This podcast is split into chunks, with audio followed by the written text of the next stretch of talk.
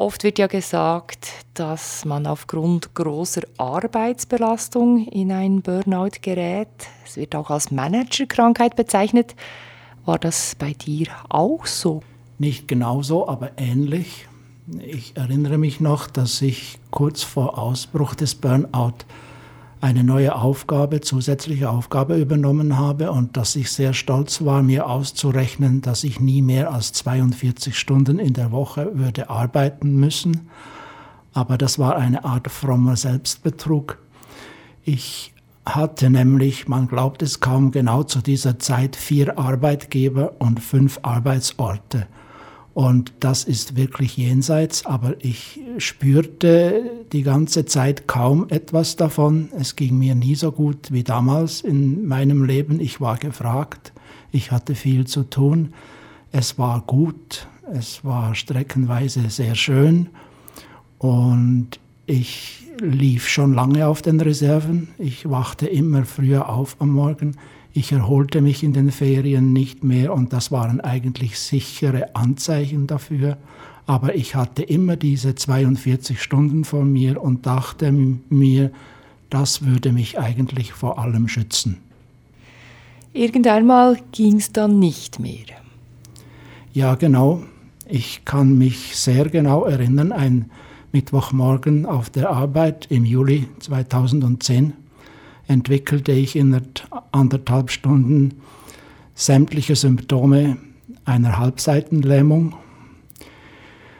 und wurde von meiner Chefin, einer äußerst fürsorglichen Frau, sofort zum Notfall geschickt und von dort aus weiter auf den Neurologienotfall der Insel, wo man mich zehn Stunden durchcheckte und nichts fand.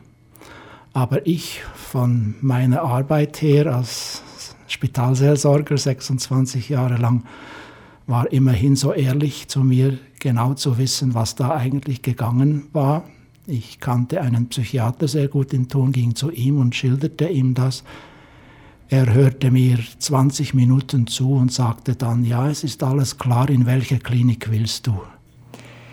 Dann kam ein Klinikaufenthalt, wo du wahrscheinlich gelernt hast, neu deine Zeit einzuteilen. Ja, das war auf jeden Fall so. Es war auch die Zeit, um runterzukommen, alles äh, ein wenig zu verlangsamen, andere Dinge anzuschauen, anzupacken, sei es in der Therapie, sei es in den Freizeitangeboten. Ich habe gelernt, Steine zu schleifen, was eine wunderbare Erfahrung war und so kam ich nach meinem ersten Klinikaufenthalt, muss ich sagen, das war nur der erste, kam ich raus und war eigentlich überzeugt, dass es mir soweit ganz gut gehe und dass ich nach weiteren sechs Wochen Rekonvaleszenz äh, wieder zur Arbeit gehen könne. Gleich zu allen fünf Arbeiten? Nein, ich hatte abgespeckt, ganz eindeutig. Ich habe einfach nicht realisiert, dass die Gesamtbelastung, ich ging zurzeit auch noch eine neue Beziehung ein, die Gesamtbelastung in dieser Verfassung immer noch eindeutig zu hoch war. Und darum landete ich neun Monate später wieder am selben Ort, Diagnose reaktive Depression. Was machst du heute anders, um nicht wieder dort zu landen, in der Depression? Was ich anders machen muss, weil es gar nicht mehr anders geht, ist das, was Konzentration erfordert, zu reduzieren. Sitzungen zum Beispiel, sehr viele Arbeiten, die mit Konzentration äh, zu tun haben. Ich muss sehr gut schauen, wie viel ich aufs Mal mache. Ich spüre die Anzeichen sofort, sofort, wenn ich äh, zu viel mache.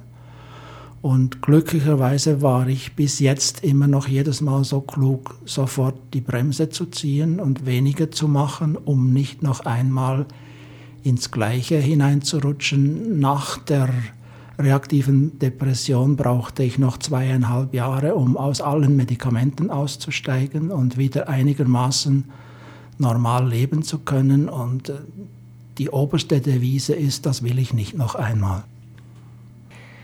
Wenn du zurückblickst auf die Zeit, die du vorhin beschrieben hast, wo du fünf Jobs gleichzeitig erledigt hast, eine große Nachfrage bestand nach dir und der Zeit im Burnout, vergeht die Zeit anders? Nimmt man die Zeit anders wahr?